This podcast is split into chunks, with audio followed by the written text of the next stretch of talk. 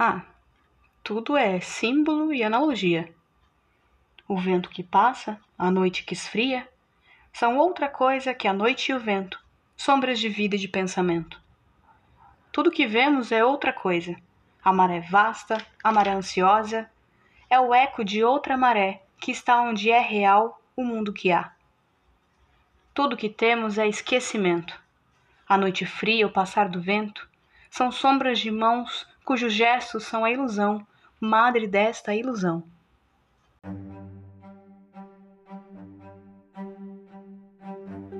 Olá, eu sou Ana Paula, professora, livreira, contadora de histórias, e esse é o episódio de abertura do podcast Primeiro Fausto. Aqui vamos falar sobre mitos, arquétipos, metáforas, símbolos e filosofia da linguagem buscando conhecer as inúmeras formas de se contar uma boa história e de encontrar o que há por trás de cada vírgula e significado. Nesse episódio, vamos iniciar a busca de um velho parceiro dos mais clássicos heróis, aquele que é sempre amado e odiado, mas nunca passa despercebido. Afinal, por onde anda Mephisto?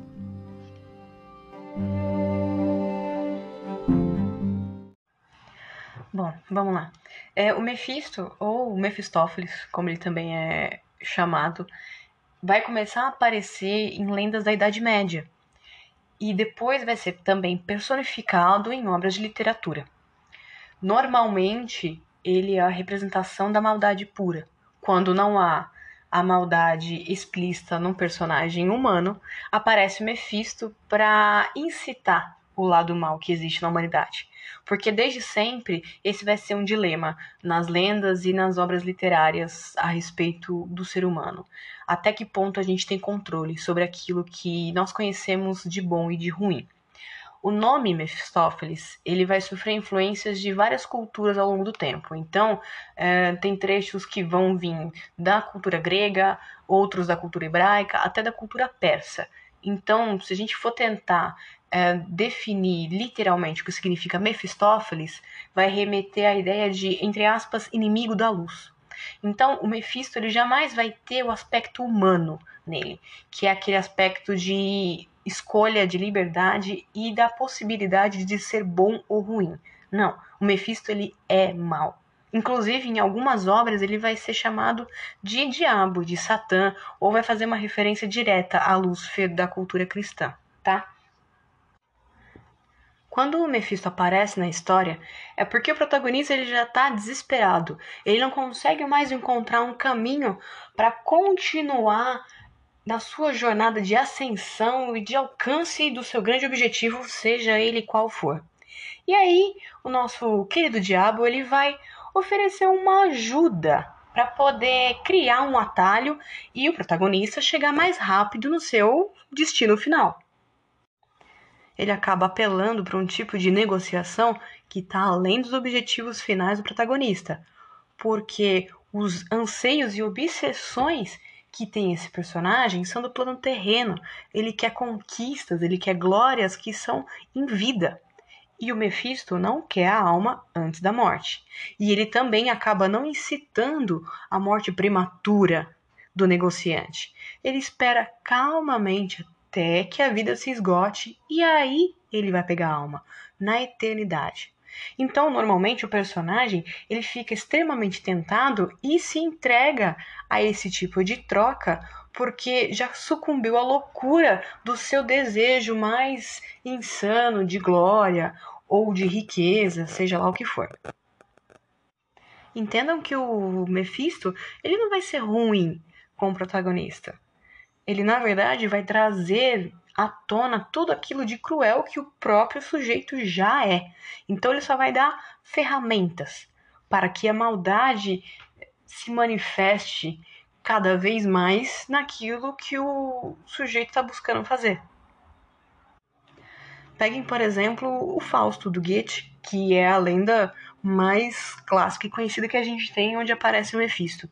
O Fausto, ele é um intelectual e ele tem essa necessidade de ver o mundo cada vez mais moderno, ele não suporta viver num mundo ultrapassado, retrógrado, e ele acredita que tem a capacidade de modernizar esse mundo. Ele só não tem as ferramentas.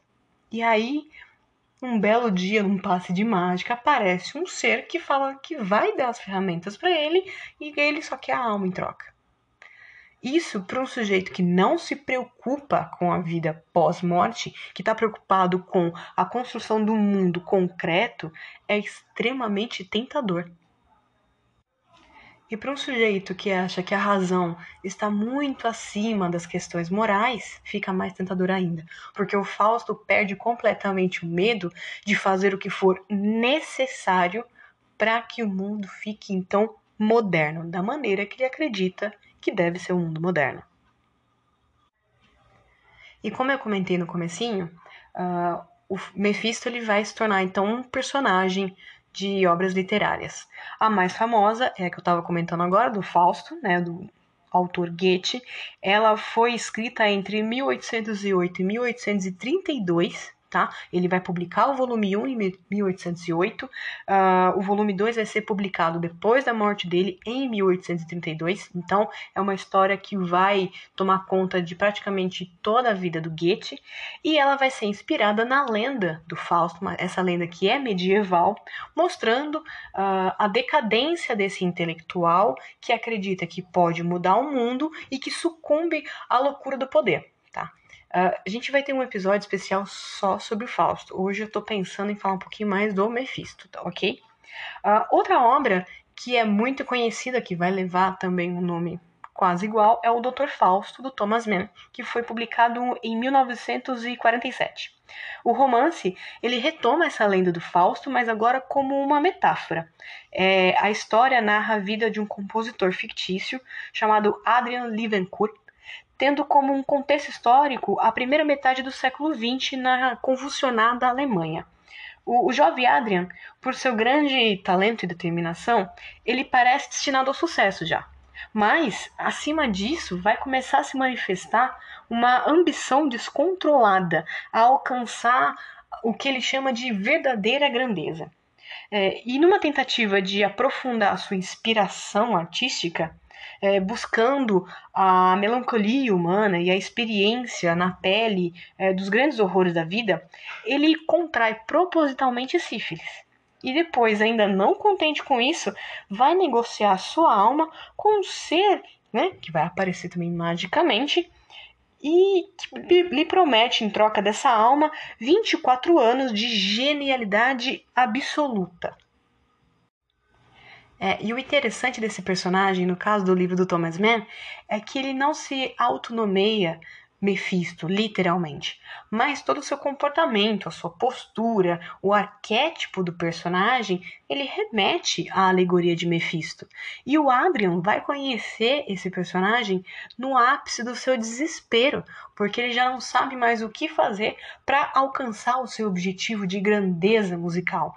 Toda essa loucura de contrair sífilis para entender o horror humano não foi suficiente para ele. Então ele aceita trocar a própria alma em troca de 24 anos só de genialidade. Pensem que esse ápice de loucura é que leva ele à sua incrível criatividade musical. Então ele consegue o que ele quer. Mas a partir daí vem a decadência. E nos anos finais da sua intensa criação, uh, suas ideias começam a ser aterrorizadas pelo medo quase que obsessivo pelo juízo final. E o interessante da obra do Thomas Mann é que ele vai fazer essa conexão quase que constante entre a lenda do Fausto, por mais que ele não seja um personagem do livro, e toda a crise da ideologia alemã do contexto histórico tá? Mostrando que toda essa obsessão em ter a verdade absoluta em mãos, ela pode e leva à loucura. E depois nós temos também a obra teatral do Fernando Pessoa, que se chama Primeiro Fausto, inspiração para o nome do podcast, e que foi publicado pela primeira vez, pelo menos completo, em 1986. É, não sei se vocês sabem, mas o Fernando Pessoa ele não tinha o hábito de escrever as suas obras e publicar numa linha cronológica ou na linha de construção e de criação. Tá? Então, muito do que a gente conhece do Fernando Pessoa vai ser publicado depois da morte dele. É, os pesquisadores das obras do Pessoa vão encontrar aí uh, escritos desse, dessa peça de teatro, né, o primeiro Fausto, é, datadas entre 1908 e 1933. E o Fernando Pessoa vai apresentar nessa peça a sua visão da lenda do Fausto. Inclusive, aquele trecho inicial de abertura do nosso episódio do podcast é um dos fragmentos da peça do Fernando Pessoa. Ele vê o sujeito fáustico, porque é uma alegoria, é um arquétipo né, do ser humano. Ele acredita que esse sujeito tem a única e exclusiva intenção de ser o detentor da verdade, aquele que vai guiar a humanidade no caminho do que é certo, fugindo do que é errado, do que é incompleto, do que é desumano. Claro que isso é uma ilusão, porque a maldade e a bondade está dentro do ser humano, então andar nessa linha perfeita sem ser influenciado pelas obsessões e ganâncias da maldade é quase que impossível. É por isso que aparece o Mefisto.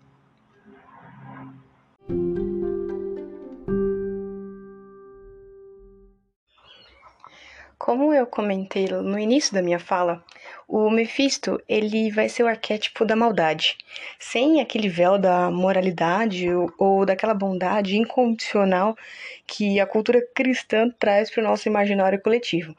Pensem que nós fomos criados, historicamente falando, dentro da moralidade cristã. Tá? Então, tudo que a gente conhece de bom e de ruim, de certo e de errado, vai ter uma influência direta ou indireta da religião cristã. Então, quando o Mefisto aparece enquanto personagem, enquanto metáfora, é justamente para testar essa bondade que é tratada como inata, como parte de quem é o ser humano. Então, o diabo, ele vai ser a contraprova do que é a bondade humana. Será que o sujeito é tão bom assim? É, e levando em consideração, no caso do Fausto, por que será que ele precisa do Mephisto? Logo no início da história, vai aparecer um diálogo de Deus com o diabo, né, de Deus com o Mephisto, uh, fazendo uma aposta sobre a alma do Fausto. Eles vão se questionar até que ponto Fausto é capaz da redenção. Porque ele é um sujeito que busca o conhecimento como um, aprimoramento de si, mas ao mesmo tempo ele é muito apegado à vida concreta, à vida mundana. Né? Ele não leva em consideração o que é a essência do ser humano ou o que o ser humano pode ser além da vida, tá? Quanto mais intelectual ele se torna, mais cético ele se torna também. E isso vai tornar ele muito suscetível às cóleras, né, da, da existência, do, da vida concreta, do dia a dia. E isso faz com que o Mephisto é, mostre para Deus que o Fausto não vai ser capaz de se redimir, de purificar a alma, de encontrar de fato essa vida imaculada, essa bondade e alcançar os céus. Já Deus acredita que o Fausto, assim como os seus outros filhos, tem sim toda a potencialidade de redenção.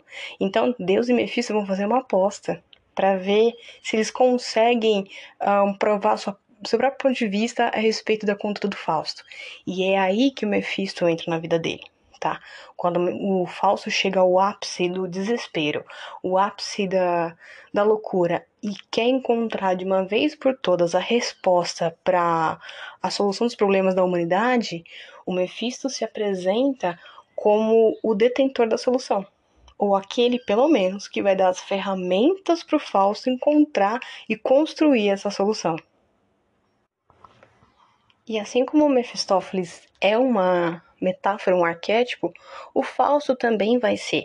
Pensem no Fausto como o arquétipo do homem moderno, daquele homem que vive da pura razão e que acredita que só a mente humana, criadora de ideias, é capaz de levar a humanidade ao progresso. Tá?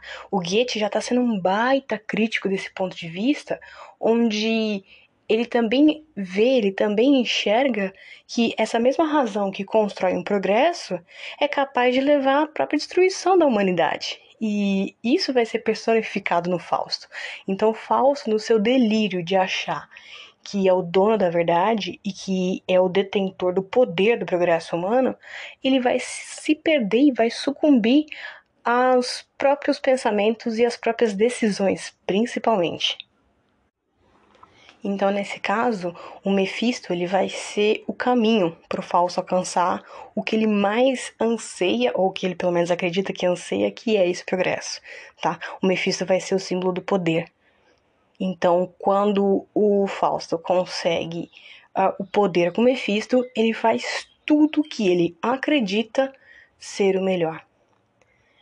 Mas lembrem-se, ele é um sujeito pensante, de vontades próprias e que, uma vez que pode fazer tudo, não leva mais em consideração o mundo que está ao redor dele. Pense em vocês se tivessem liberdade ou controle total para fazer qualquer coisa. Se vocês fossem Deus por um dia, o que vocês fariam? É mais ou menos isso que vai acontecer com Fausto. Ele vai ganhar uma liberdade, um poder e uma capacidade quase que ilimitada de fazer qualquer coisa. Então, uma vez que o sujeito pode tudo, o que ele vai fazer? E é engraçado que a gente que cresce assim com, com, limitações, né, com regras, regras dentro de casa, regras na escola, no trabalho, nós acreditamos que uma vez que tivermos toda a liberdade do mundo, aí sim nós seremos felizes ou nós viveremos plenamente a nossa vida. Ledringano, citando o meu excelentíssimo e queridíssimo filósofo de, de estimação, que é o Sartre, é, estamos condenados à liberdade. A, a liberdade plena leva também em consideração a responsabilidade daquilo que nós fazemos, porque ninguém é totalmente livre. Ou todos nós somos completamente livres e isso também tem limitações. Nós confundimos muito a ideia de liberdade com livre-arbítrio tá? Não tem como é, todo mundo fazer tudo o que quer, porque ninguém aqui vive numa ilha. Todos nós convivemos com outras pessoas e somos limitados por isso. Se todo mundo fizesse tudo o que quer, o mundo seria um caos. Por isso que existem regras, por isso que existem limites e por isso que existe uma certa ordem que está acima das nossas vontades, para que a gente, é, no final das contas, não se acabe enquanto humanidade tá? Se somos um coletivo, se somos várias pessoas buscando viver bem, não adianta nós acreditarmos que cada um fazendo o que quer, tudo vai funcionar harmoniosamente, como se existisse uma essência ou como se existisse uma natureza humana que controlasse isso. E aliás, se existe uma natureza humana que controla tudo isso, já não há liberdade absoluta. Pelo menos não nessa perspectiva de que livre-arbítrio é poder fazer qualquer coisa a hora que der na telha. Nesse ponto, o Mephisto vai ser o poder do sim absoluto. Se o Fausto quer construir um novo farol, sim, ele constrói. Se o Fausto quer trazer modernidade para o mundo, sim, ele pode trazer. E ele permitindo que Fausto faça tudo o que ele quer, ele mostra que o Fausto não sabe, no final das contas, o que ele quer. Porque ele vai colocando essas limitações como o motivo das coisas não estarem boas. E aí, uma vez que não tem limites, como é que tudo fica bom? É, essa vai ser a grande crise alegórica, vamos colocar assim, da obra do Fausto e do papel e da importância do Mephisto. Ele vai ser essa pedra de toque, esse teste da moralidade, onde se nós acreditamos que o bem ou que o bom ele é da natureza humana, até onde esse bem vai, ou até onde se fazer bem pode ir. Será que tem limites? Como a gente testa? É isso, o Mephisto, ele é o teste do bem, desse bem absoluto, desse bem tão inato que a cultura cristã defende.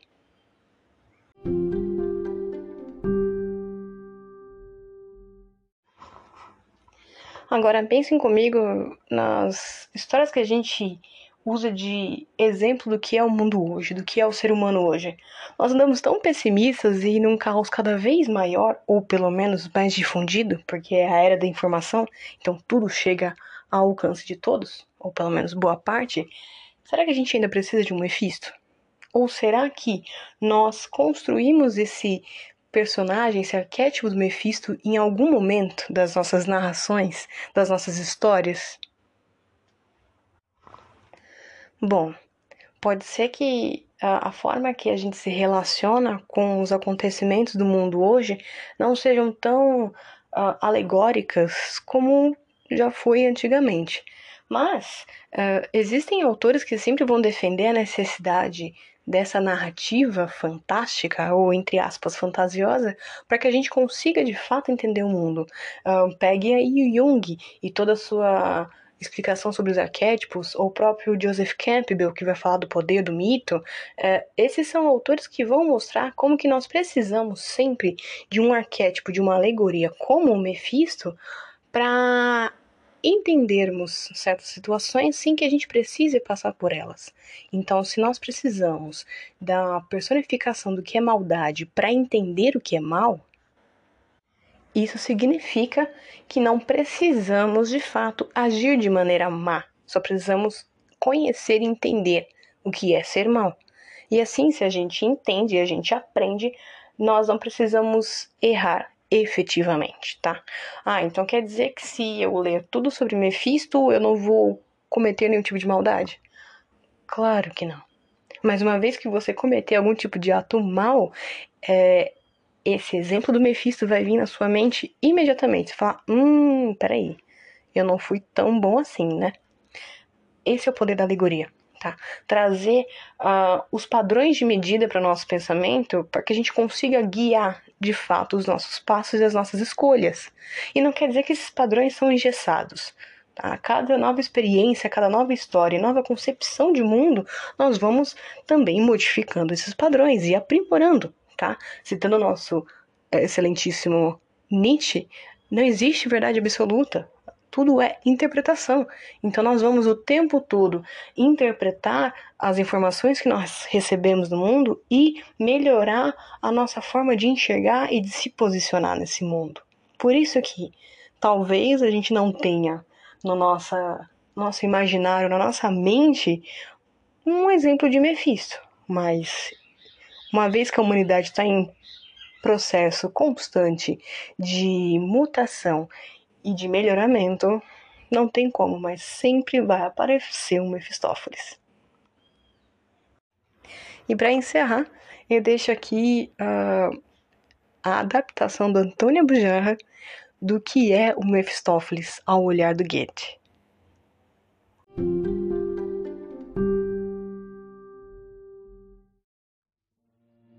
Eu sou Mefistófeles. Mefistófeles. É, o diabo. E todos vocês são Faustos. Faustos, os que vendem a alma ao diabo. Tudo é vaidade nesse mundo vão. Tudo é tristeza, tudo é pó, é nada. Quem acredita em sonhos é porque já tem a alma morta. O mal da vida cabe entre nossos braços e abraços. Mas eu não sou exatamente o que vocês pensam. Eu não sou exatamente o que as igrejas pensam. As igrejas abominam-me. Deus me criou para que eu imitasse de noite. Ele é o sol. Eu sou a lua. A minha luz paira sobre tudo quanto é fútil. Margens de rio, pântanos, sombras. Quantas vezes vocês viram passar uma figura velada, rápida? Figura que te daria toda a felicidade. Figura que te beijaria indefinidamente. Era eu. Sou eu. Eu sou aquele que sempre procuraste e nunca poderás achar. Os problemas que atormentam os homens são os mesmos problemas que atormentam os deuses. Quantas vezes Deus me disse, citando João Cabral de Melo Neto: Ai de mim, ai de mim, quem sou eu? Quantas vezes Deus me disse, meu irmão, eu não sei quem eu sou. Senhores, venham até mim, venham até mim, venham, eu os deixarei em rodopios fascinantes, uivos castelos e nas trevas. Nas trevas vocês verão todo o esplendor. De que adianta vocês viverem em casa como vocês vivem? De que adianta pagar as contas no fim do mês, religiosamente, as contas de luz, gás, telefone, condomínio, IPTU? Todos vocês são falsos. Venham, eu os arrastarei por uma vida bem selvagem, através de uma rasa e vã mediocridade que é o que vocês merecem. As suas bem-humanas insaciabilidades terão lábios, manjares, bebidas. É difícil encontrar quem não queira vender a sua alma ao diabo. As últimas palavras de Goethe ao morrer foram: luz, luz, mais luz.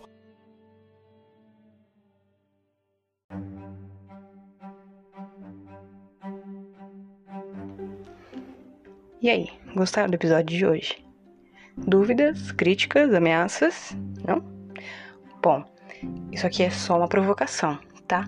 A ideia não é apresentar um tema e fechar ele no que eu tô falando. Pelo contrário, eu não sou dona da verdade e o meu papel enquanto professora, livreira e contadora de histórias é fazer pensar, tá? É, como sugestão de leitura, fica então as obras que eu comentei ao longo de todo o episódio Dr. Fausto, do Thomas Mann, Fausto, do Goethe, é, Primeiro Fausto, do Fernando Pessoa, e aí vocês podem também buscar, se for do interesse de vocês, uh, as obras do Jung, do Campbell, do Nietzsche, do Sartre. Então vamos lá. Para começar a ler Nietzsche, eu sugiro O Crepúsculo dos Ídolos, porque é o livro onde ele vai explicar para que serve a filosofia. Uh, Sartre, é maravilhoso começar pelo existencialismo é um humanismo. Essa é uma palestra, na verdade, que o Sartre deu e que no final das contas transformaram em texto. Vocês conseguem encontrar ele num livretinho bem baratinho e muito gostoso de ler. Uh, Pro Jung, o mais clássico e super interessante é O Homem e seus Símbolos, vale muito a pena.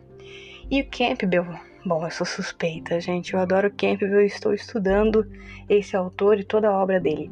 Mas eu sugiro começar com O Poder do Mito, que é como se fosse uma entrevista, né? Surgiu de um documentário e se tornou livro. Então, é uma ótima abertura para as ideias dele de mito, arquétipo e como isso faz parte da construção da história e da consciência do homem. Tudo bem? Bom, agradeço de coração toda essa paciência de ouvir a minha voz durante esses longos minutos e a gente se vê na próxima. Até mais!